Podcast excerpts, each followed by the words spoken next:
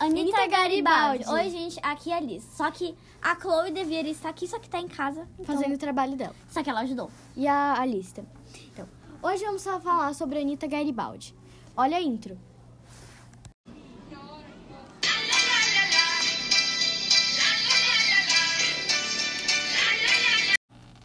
Então, continuando.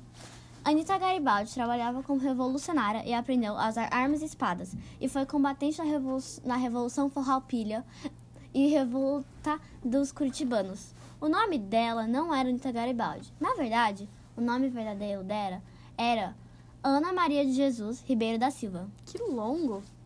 É.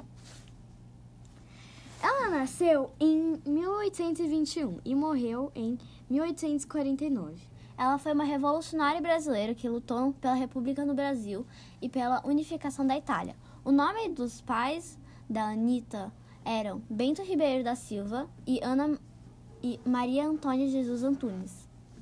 E ainda, ela é uma das mulheres mais reconhecidas da história do Brasil. Anitta Garibaldi era chamada de heroína, que nem eu. Cara, sério. Tá, parei. A, e, ok, vamos continuar. Anitta foi muito influenciada pelas ideias do marido. Eles foram parceiros de vida e de combate. Anitta, claro, era brasileira. Não, não, ela nasceu em Marte. Então, é isso. Espero que tenham gostado. Tchau.